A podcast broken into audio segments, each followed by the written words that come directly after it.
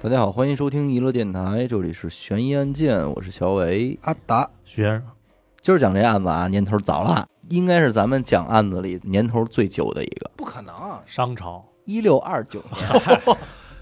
哎呦，一一六二九年，这一年是咱们中国的明朝崇祯二 年，你要说这里一般在崇祯二年里，是不是咱们这应该都奔着小说去了呃？基本上就是说啊嗯书了，对，反正是还没有大清朝什么事儿呢。嗯，但其实这事儿啊，跟咱们中国没什么太大关系，是一个以这个大航海时代为背景的哦，这么一事儿。准确来说，也不算个案件嗯，应该算是一什么呀？历史事件。这个历史背景啊，大家都了解嗯。大航海这事儿呢，是西班牙、葡萄牙是吧？二马当先，先玩儿的这事儿。没错，不过后来这个荷兰呢，也是后来者居上，成了这个其中一路诸侯，没错，也就是人们比较熟知的这个荷兰的东印度公司。没错，荷兰东印度公司啊，简称 VOC。那会儿呢，他们大航海的事儿呢，目的不就是为了寻找亚洲这些大国家对做买卖，换这些个物资嘛，拿钱是吧？做商意业行为哎商其实是商业行为，所以绕着这些地儿呢，各个公司在这个东南亚各国呀，都建立了自己的这个殖民地。这个咱都知道，什么什么这个这个澳门那会儿，葡萄牙什么的。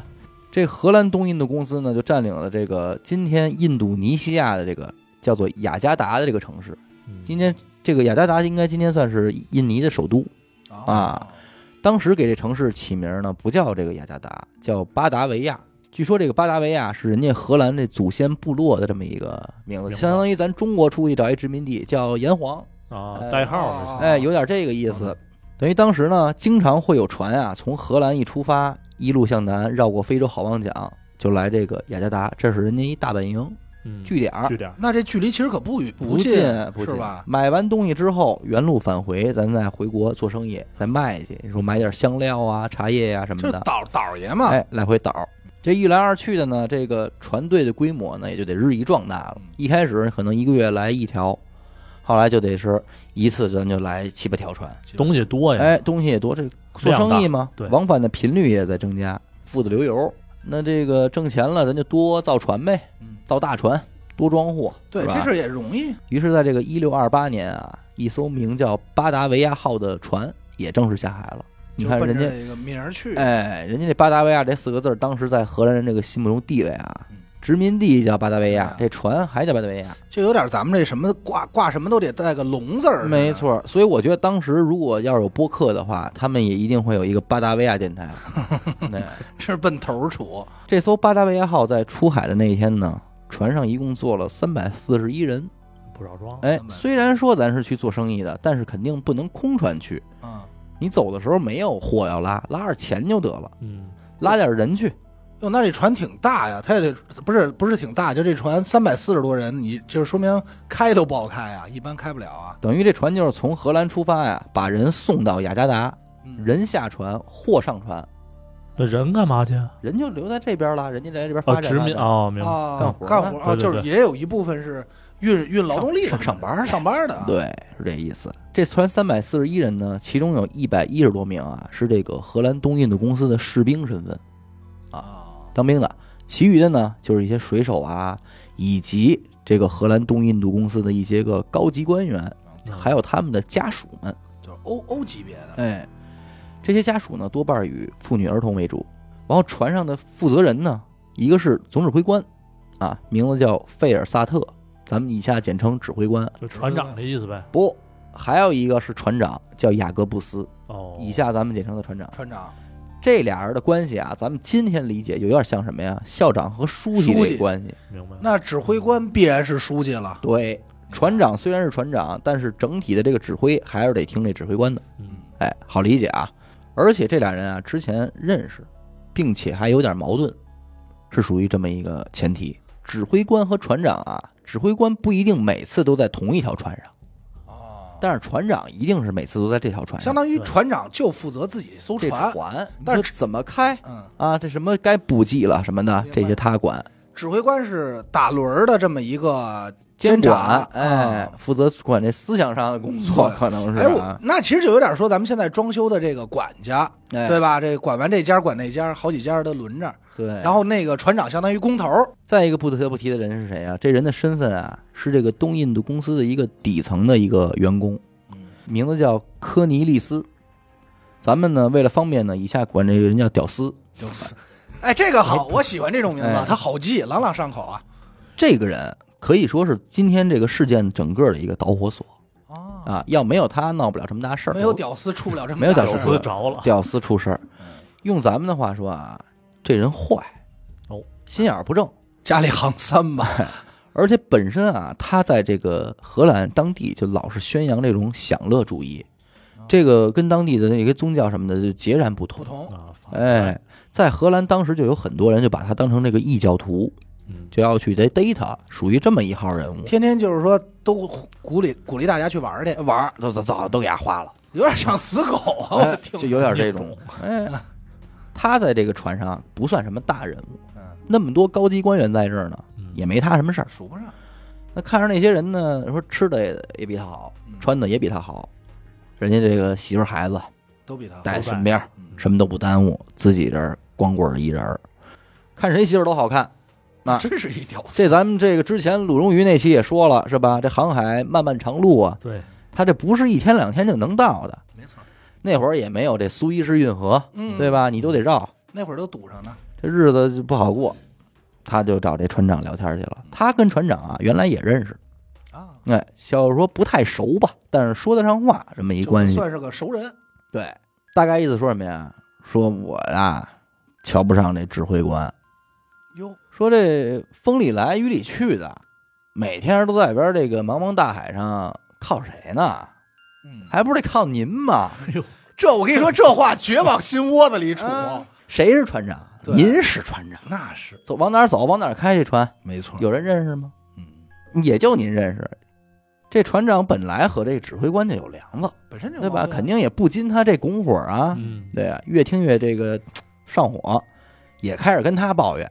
屌丝一看说：“嘿，行，上钩了。”就开始跟这船长说：“说嗨，撑死胆儿大的，饿死胆儿小的。这东印度公司靠什么走起来的？船呗，货物啊，航海，对啊呀，对不对？谁会航海啊？您会会啊？ 对，我就知道，您跟这儿忍着干嘛呢？ 这时候不用您都显得不嗯尊对重对他。这东南亚这多少没人的地儿啊！嗯荒岛全是荒岛，嗯，啊，看哪儿高兴，直接建国，对不对？自己当弄国王弄俩，一块建儿建建国，建国当国王。那你这天天你自己开船，自己当国王，挣的钱，能买排骨吃，那不香 吗？啊，怎么它不不香吗？对，你可能不知道，我跟这东印度公司上班，我了解。你知道这船上除了人还拉什么吗？钱，啊二十五万荷兰盾，你一个月挣多少钱？啊二十多荷兰盾吧，嘿，最多超不过三十。啊？这是什么？这是你八百年工资啊！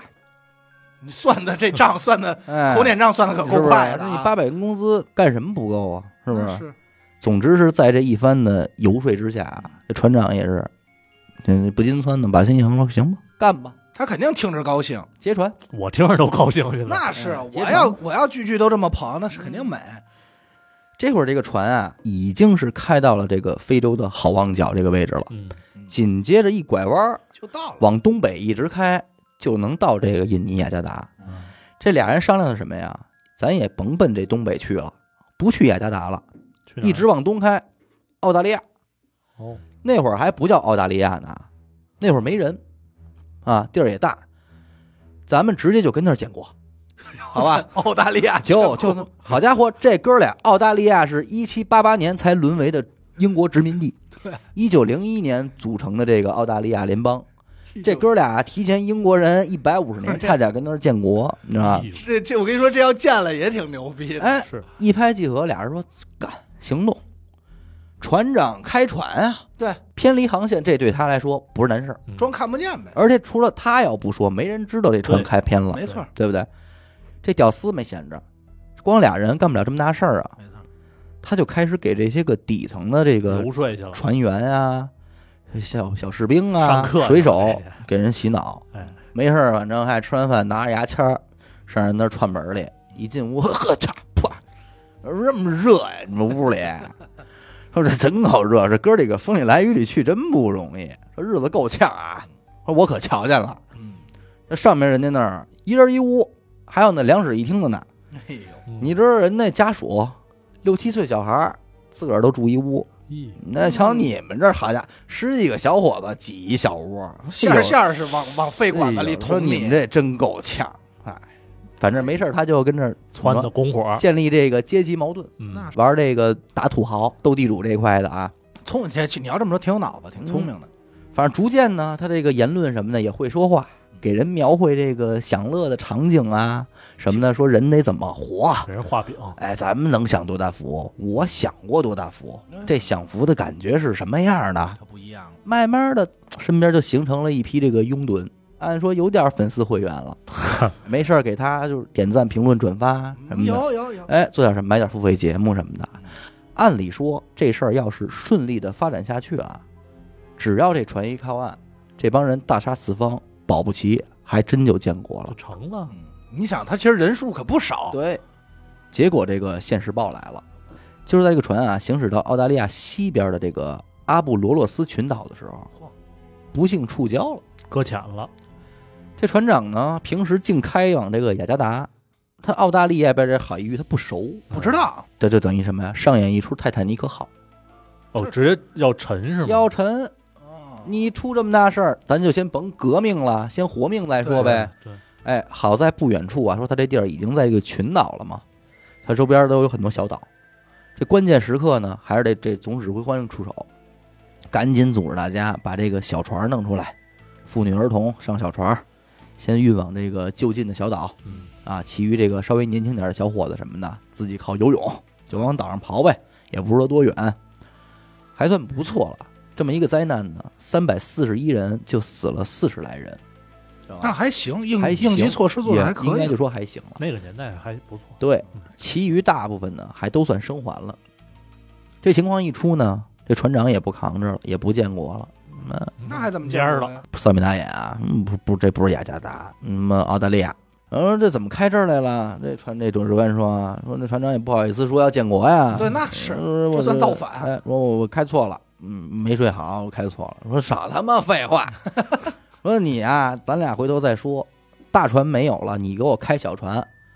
压着这船长又带了四十个亲信啊，出发了，一路往北就要回这个雅加达救援去。啊，哎，那你要这么说，这指挥官其实有点脑子，有脑子啊，你好家伙，你说是寻求救援，你知道多远？从他们这儿到雅加达两千五百公里，相当于从北京到西藏的直线距离，哦就靠这条小船儿。还是海上，哎那也没什么经验，这帮人一共花了三十三天的时间，才顺利的到达这个雅加达。还真到了。哎，见着这荷兰的这个东印度公司总督，这叫科恩啊。船长和指挥官俩人互相推卸责任，指挥官就说这船长他妈心怀不轨嗯，企图劫船啊，故意把船开到这个澳大利亚的。嗯那船长说说是这个指挥官先作威作福在先啊，啊，他这不会管理，不讲道理。这个总督呢一看说，嗨，处嗯理事儿要紧啊，先让人把这船长就给带下去了，之后命令这个指挥官乘坐一辆叫这个萨尔达姆号的小型帆船，中小型帆船吧，赶紧回去救人。嗯那是但是这个操作其实不太妙，这个总督也是糊涂，因为这个巴达维亚号的这个船啊是船长开过去的。对，你给他抓起来了，这指挥官也不认识道啊，对呀，啊对，只能靠着记忆往回就找，哦愣开，愣找。这他妈的找南极去嗯了。那是这帮人是瞎蒙瞎撞着，再再找错地儿，嗯一共花了六十三天的时间才找回到这个搁浅的地点。还真找着了，这一去一回九十九天嗯，三个月，那就可想而知，这个澳大利亚西边这小岛上出土的事儿，啊了。就得出多大事儿了。对对，啊，搁浅这帮人住的那岛啊，现在叫特莱特小岛。回过头来，咱们说啊，这个总指挥官带着船长走的时候，啊也并没有说委派说谁你负责这儿，哦，他就属于是撤了。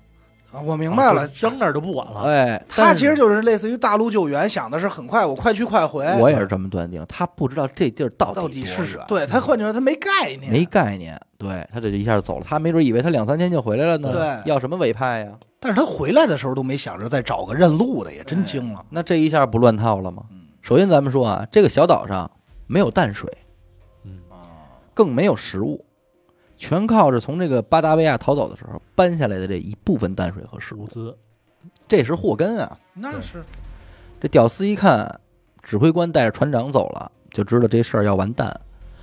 首先说啊，这帮人一走还回得来吗？不好说了。这不好说吧。嗯，即便是他想回来，他们找得着吗？嗯，再一个来说，就算是真回来了，那他妈肯定也是抓我来的，对啊不对？对，这里有屌丝的事儿。这船长怎么可能不把我供出来呢？嗯这现在就已经说是好事败露了。嗯，横竖是个子，那咱就别这坐以待毙了，该干的事儿咱还得干啊。之前在船上这一趟动员呢，自己说也是有点基础啊，有点粉丝会员是吧嗯？慢慢的呢，这一干一煽乎，他基本上就成了这帮人里的头儿头儿了。精神哎，没事儿跟这儿发号施令，分配点食物、淡水什么的。嗯可是大家都明白，听众们也能明白这处境，这跟之前啊是什么身份地位你没有关系。没关系。在这种情况里边，谁有本事谁才是对牛逼的。这就跟那个黄渤那电影说“一出好一戏中好一啊，对，”，对吧？王你宝强这角色，对你到这岛上，甭管你之前是董事长还是什么，王宝强说了算你。会上树摘叶子，你就能吃。谁能让我活，谁是这个，对对吧？他们这儿也是啊，这帮这个人里边啊，有一位年轻的士兵，也是今天的主人公，名字叫什么呀？韦伯海耶斯。嗯，这小伙子可以说是智勇双全这块的。啊首先，不仅是屡次的返回这个沉船啊，为大家争取更多的淡水和食物，而且还组织大家啊，说带领着这些个遇难者们搭建帐篷，遮蔽这个岛上的强烈阳光。但是他本身的地位就是一个小士兵，哎，啊人才还什么制作点这个小工具，哎，进行小范围的捕猎，这个等等等等生吧。存专家，哎，有点东有西。点儿贝贝尔，贝尔，贝哎尔，一时间也很得人心。这屌丝一看说这不行啊，这抢我饭碗啊！这可是祸害，这必须得灭灭他威风。我得先把他除了。你看，仗着自己吧，在这公司他是一员工，级别呢稍微比这个韦伯高一点儿，就跟韦伯说说你啊，你这么厉害，你能干啊，大家都靠你了，你得替大家分忧。这岛上没有淡水，你呀、带几个人，你看那边没有，八公里外边儿那小岛，你去那儿找水去。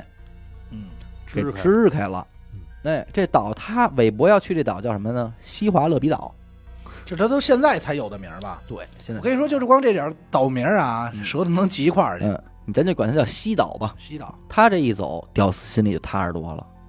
剩下对这人啊，一看也没什么敢出头的了嗯，那就剩我了呀，自己这儿挺高兴。称王。可是没过几天他就烦了，咱直接说，就这船啊，三百四十一个人出发的，对对吧？触礁死了四十人，总指挥官带走四十多人，嗯那也还剩二百五六十人呢。没错，嗯这屌丝看着这么多人就烦，知道吧？烦什么呀？？其实本来也没什么淡水和食物，哦啊我还得给你们那怎么吃啊，狼多肉少，这不糟践粮食吗对？不乐意了，哦明白了。杀人呗哼。你们知道这屌丝最后想留在身边的是多少人吗？他的目标，他就想留四十五个人，就是亲得近的这帮啊？剩下全弄死。全部干掉。哎呦，起先他玩圈套，他先是组织这里边的这个青壮年啊，说咱们也别闲着，出去找淡水。巴达维亚号虽然沉了啊，但船上绑着几艘小船，还能留下来让他们简单的当个交通工具。明白。这帮人坐着船出海找淡水，一出海他就把这船给弄沉喽。哦，哦，哎，这么着，就靠这招弄死不少人。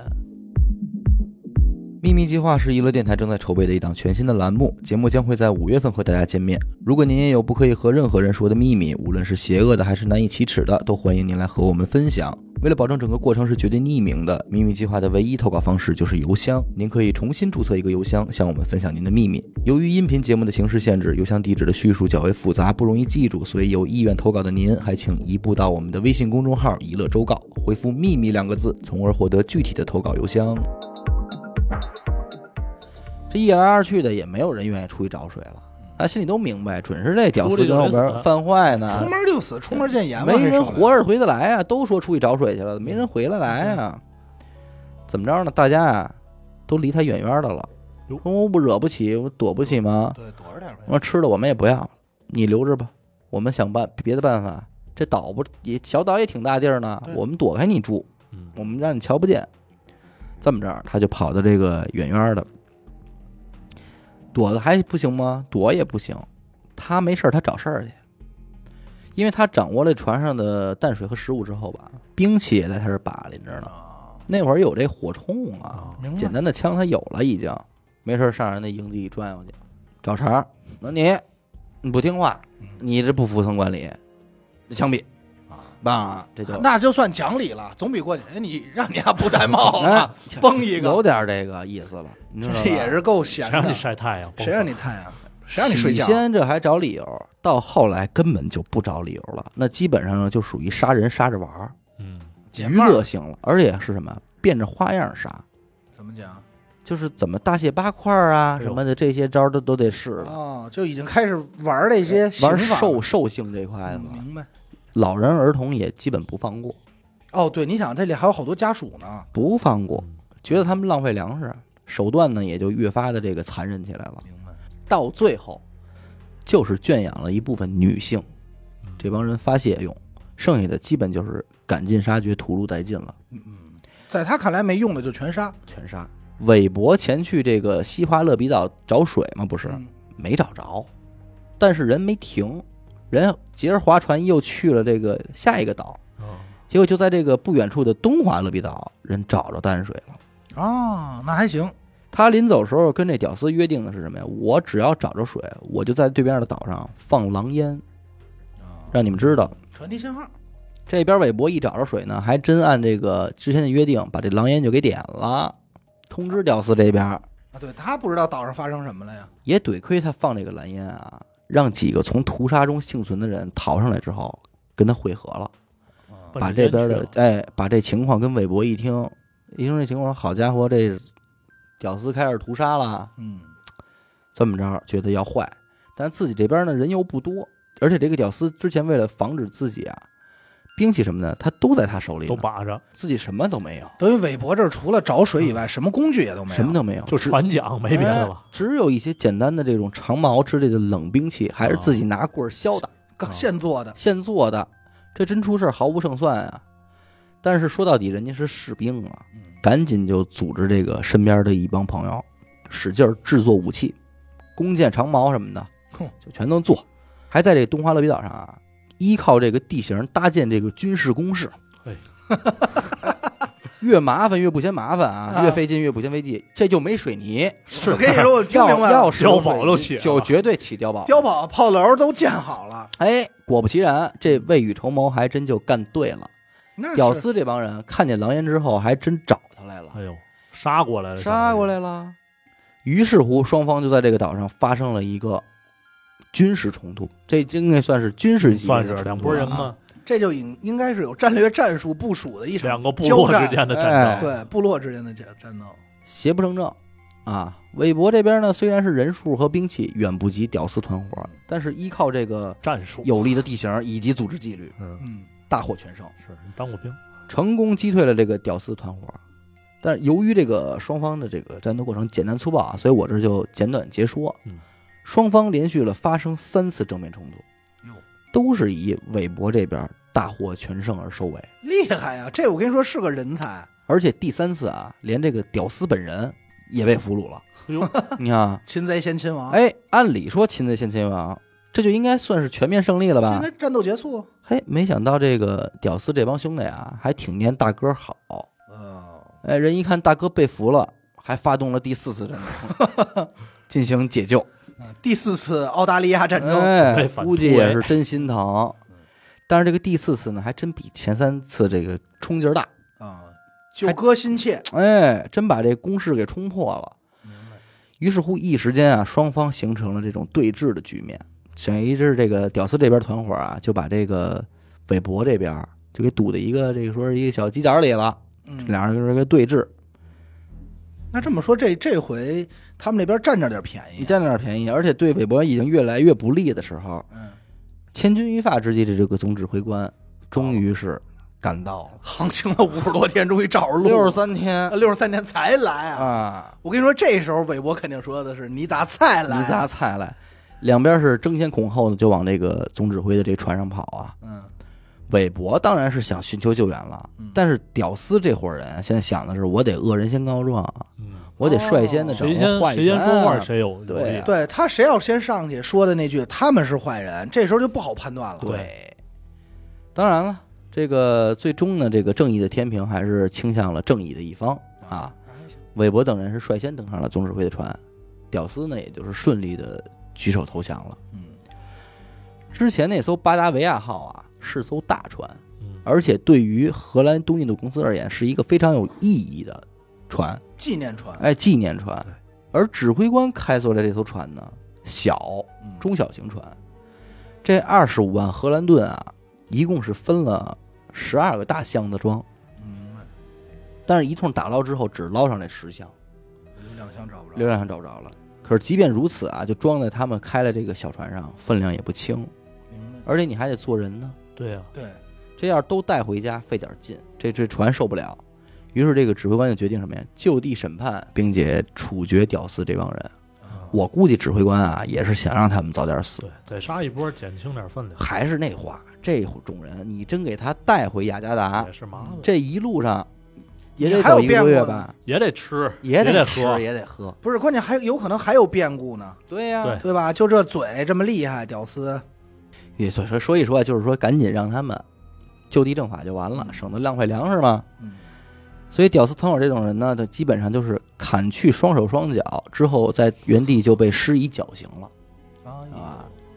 但有趣的是嗯，这伙人里啊，其中有两个人，指挥官认为啊，罪不至死，可能是这个犯罪情节比较轻吧啊，于是决定怎么样，将此二人流放至澳大利亚这个大陆上，哎，自生自灭，流放了。这还不如直接弄死呢。结果这一放，嗯就放出点故事，到今天也都流传啊，说这俩人在澳大利亚上并没有死，啊，嗯，还活着呢，而是跟当地的土著人结合，哎，可以说是第一批移民澳大利亚的人，哎呦，哎 这血是脉过来了血，脉，所以这个这么一直说来的哎，这个最先占领澳大利亚的荷兰人，为什么呀？你英国不也是往这儿放犯人用吗？是啊我们先放的俩我们这俩站着站着这个头水儿的头水儿钩的的头钩的，嗯头钩的这个澳大利亚，当然，这个只是传说了啊。一行人回到了这个雅加达之后呢，原先的那个船长虽然没有参与杀戮，但是严重失职，对吧？被判处了无期徒刑，终身监禁。而指挥官呢，也是难辞其咎，就是被处罚以这个没收全部财产哦，嗯这一个指挥官也给判了，啊连带哎责任嘛，这么一个责罚应。该是，而韦伯呢，那当然就被人们视为英雄了，嗯，升职加薪，直接是破格晋升为这个中尉军衔。并且人们啊还为这个韦伯制作了一个铜像，嗯，而且这个铜像至今还仍然伫立在这个澳大利亚的西海岸哦，现在还在呢，韦伯海耶斯。所以这以后谁要是上澳大利亚说玩儿去啊，看见头像，咱们可以凝视一下这哥们儿，嗯，也算是个英雄啊。想想这期节目，咱们今天之所以还能这么细致的讲出这个几百年前的事件，嗯，也是因为当时那个指挥官他这个日记啊，在一六四七年正式公开出版了。哦，哎，这才说是暴露出来很多的细节，能让大家知道明白，这个巴达维亚号这艘船呢，当时荷兰是斥巨资打造的嘛，没想到第一次出海就触礁沉船了第。一次，第一次啊，处女航啊，当然了，这艘船现在也已经被打捞了，并且部分的这个残骸以及这个船体，基本上还都保留在了这个西奥杰拉尔顿博物馆，哦还展出着呢。这这那两箱两箱还十在那儿十呢十，几箱吧，不是打十二箱打捞上十箱，还有两箱还在。等待咱们发掘。 我跟你说，我先走一步啊，你对们接着聊着。我跟你说，这要让死狗听见，肯定是对对出发了。但是最逗的是什么呢？这个韦伯海耶斯和屌丝这伙人对抗的那个西华勒比岛，嗯当年韦伯搭建的那些个军事工事啊，还在也被列为了重要的历史遗迹，说是第一批这个欧式建筑，目前还在这个岛上当做一个景点儿供人们浏览。而且最近的一个后续报道就是说，头些年呢，当地的这个考古队啊，到这些群岛上进行考古，在其中一个小岛上，一共发现了一百二十五具遗体，哎呦，死状惨烈，就是这也都是屌丝算是弄的呗。对当年历史的一个后续。突然让我想想起来，那个前段时间我查了一个案子，嗯，就是虽然说没有什么特接近的啊，但是只是我就想起来了，两千年这事儿在美国德州，它有一个监狱，大概多大呢？说是有八百一十三英亩，嗯折成咱们说的好理解的呢，就是三百三十万平方米。 我操，那是这里头说是这个高压电、铁丝网，还有这个什么端着枪的这些警戒塔，什么全有。除此之外，在外圈儿还有巡逻车，这么二十四小时巡逻。还有什么呢？整个这屋里啊，监控二十四小时无死角。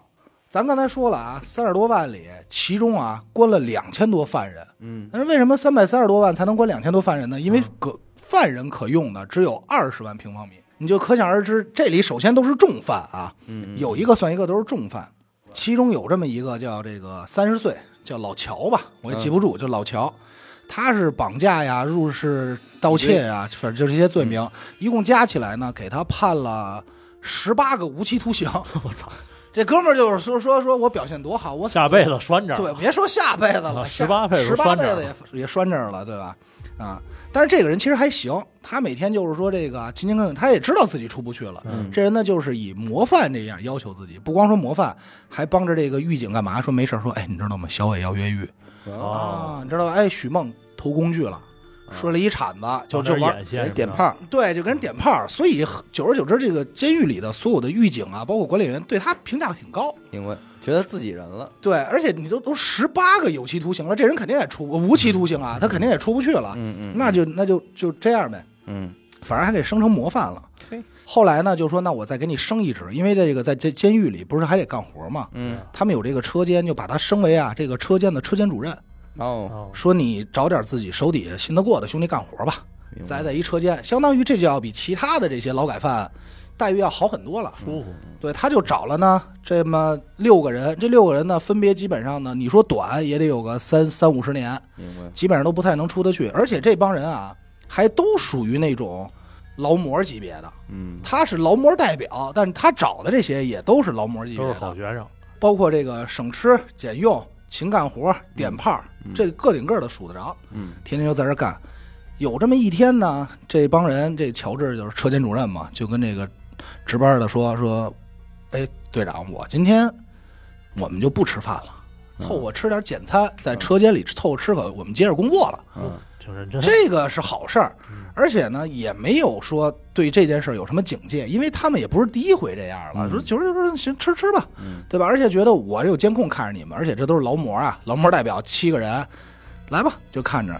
但是呢，没曾想到呢，就是这七个人其实早就策划好了要跑，怎么策划的呢？首先就是先装这表现好，嗯其次呢，正好这个给他一机会当车间主任，他找来这些兄弟都是平时非常好的，嗯为了这个计划也是演了很多年啊，在这个监狱里。嗯嗯到了两千年十二月中旬啊，这个主管说说这个说你们就是刚才说吃饭嘛，转身出去以后，他恁在这儿等着，嗯在这儿不吃东不吃东西，在那儿等着，等着什么呢？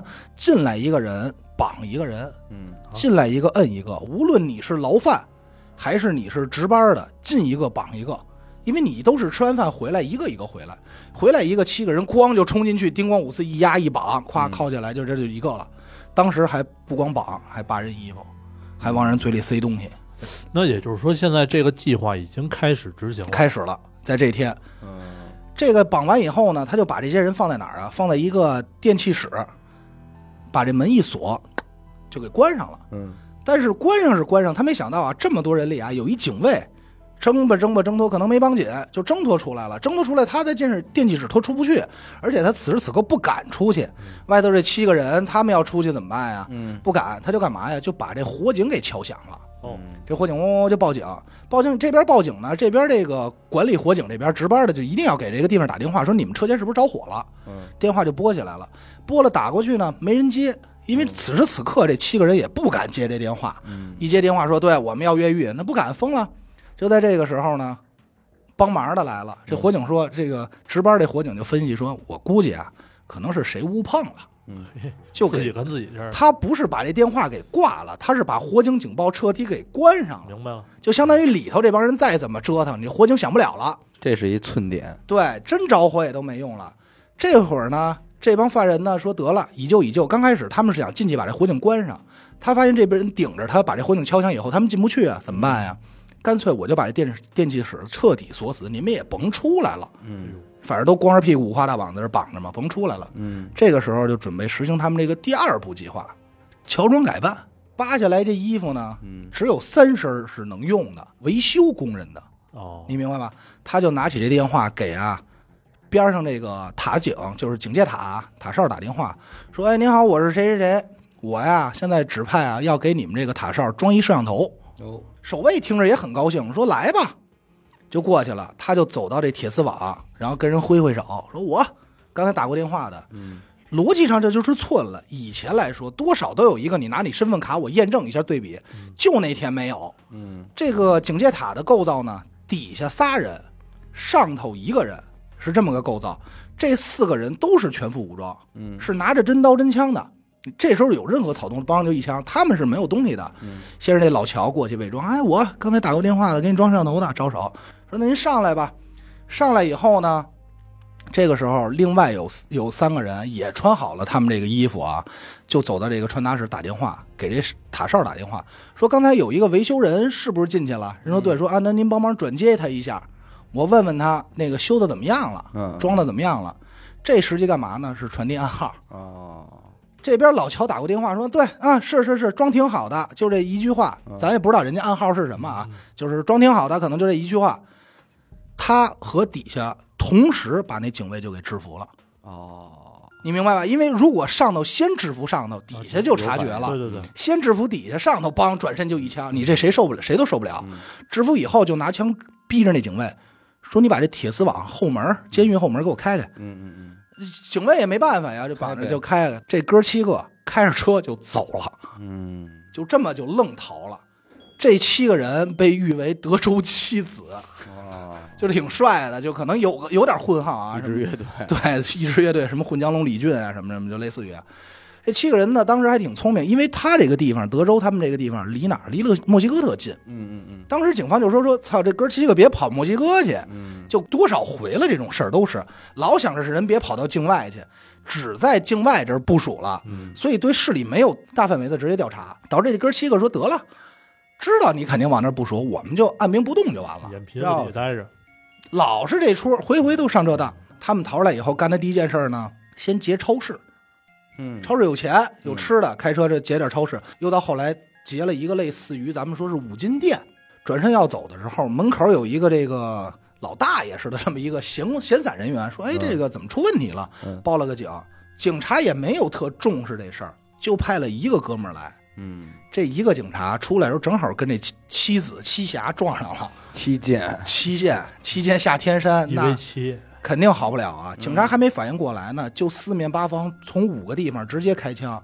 警察当时就死了，我马蜂窝了，就直接咚咚咚咚咚就乱枪就马蜂窝了，嗯然后就跑了。跑了以后，就这时候警察还没查着呢，嗯还不知道呢，就只是说哦，这件事儿好像是这七侠七少侠干的，好像有点关联，就就就肯定知道是他们了，因为有监控嘛，两千年嘛，啊对就知道。但是往哪儿跑了找不着了。嗯这帮人也挺聪明，他们是嗯花钱呀、弄了俩房车，嗯开着这房车呢，就到了一个房车的露营基地，把自己伪装成这个传教士，就天天在这儿给人传教，你知道吗？然后不光是说形象上伪装，说咱们怎么像啊，说放点歌吧，天天就放这传教士的音乐，还给人说人要向善，要做好，就这七个流氓啊，还天天跟人说。斗就斗在哪儿呢？其实美国就是它有这么一个节目，当地警方发生点大事儿越狱的时候，这节目主要就是搜集逃犯，嗯，七侠的照片儿、给投在上来了。嗯，直播上是对吧？，而且这个节目是属于当地热播节目比，较火，特别火，就跟咱们现在没说没事儿看个综艺似的，大家就把这事儿看。只不过这里都是真事儿啊，嗯，老百姓特别爱看。热播以后呢，当时来他们这个露营基地一块儿玩儿的一人嗯，就说说这这七个孙子可有点太像了。 你虽然是传教士打扮，说你这操这不能这么像嗯啊！这七侠越看越像，而且你知道那哥几个，一个是出去监狱出来都是秃灯，你知道吧？嗯其实挺好认的，都是秃灯有小胡子那种。说这太像，就是他们吧，就报警了。哎警察这回聪明，派的什么呀？派的是特警过来的，啊，就全副武装，因为是也知道出事儿了，杀过人，有手里有枪啊，在门口看着，嗯正好看呀、这帮人分成两拨，有三个是买东西，有两个是留在这车里，剩下俩好像是去一个宾馆度假去了，就这么出去住去了。嗯他们说这样吧，说咱们先别打草惊蛇，出去这仨，你们跟着，嗯特警派车跟着，我们这边先制服这俩，嗯到那儿就拿喇叭喊：“这个二侠，这两位二侠，我们现在知道你在这儿了，你们出来，否则我们就乱枪打死你。”其中一个就出就举着手出来就跪了，说：“说我错了。”另外就听里头梆一声枪声，有死杀一位，嘿，七侠少一侠，回去也是他妈的待着，回去就肯定是肯定是废了，嗯对吧？都弄多大事儿啊！七侠少一侠，剩下那仨呢，咱也甭说了。警察这边一逮捕，那边开车到超市，刚要买点东西，直接特警上去就给摁了。嗯最后又是在酒店里把那俩侠也给摁了，相当于七侠全部归案，死了一个，自杀一个。最终结果呢，就是审判呢说闹出人命了，一共逃亡了四十三天，时间也不长，说枪毙了吧，嗯就全都是死刑，啊，就是这么一个。是，就是我说这个，我想起他那个想的是什么呀？我就老觉得，咱不能说叫，咱别说叫小人吧，嗯，但是往往这种角色啊，他城府都比较深，对对对，你知道吗？嗯对，嗯你说尤其是这个老乔，他三十多岁判了十八无期徒刑，就是他你这么想的话，那你说他这越狱计划想了多久？呃，我觉得不用多久，如果你被判十八无期徒刑，是你不是肯定进去也那一天可能天都是不是就想的是啊这对事，儿？我就想越狱，对为什么呢？因为我不越，我肯定出不去，对对。我越了我就有可能出去，啊这对不对？所以说，你就说就跟他说的那个，你那个屌丝，嗯我觉得是一样。就像他这种人，你搁任何一个船上，对，都是造反的料，对对对吧？只是寸了，他没准儿跟着去了好几趟了，跟着东印度公司，只不过恰好这一趟船长他比较熟，嗯而且又恰好这船长和那个这个最高管理人俩人不对付，嗯对就让他得着空了。啊有有这么一个契机，对，所以你说生活中，我觉得就这种人，嗯其实真的是不在少数。对，他就等着你犯错就宗着你呢。平时看着都特好，一犯错叭宗上。就一机会的事儿。找机会呢。嗯，行吧，感谢您收听一路电台啊，这里是悬疑案件。我们的节目呢会在每周一和周四的零点进行更新。如果您想加入我们的微信听众群，又或者是寻求商务合作，那么请您关注我们的微信公众号“一乐周告”。每周日呢，我们都会推送一篇文章，用以弥补音频形式无法满足的图文内容。同时，文章内还会包含一条主哎播们的生活视频短片。我是小伟，阿达，徐先生，我们下期再见。再见。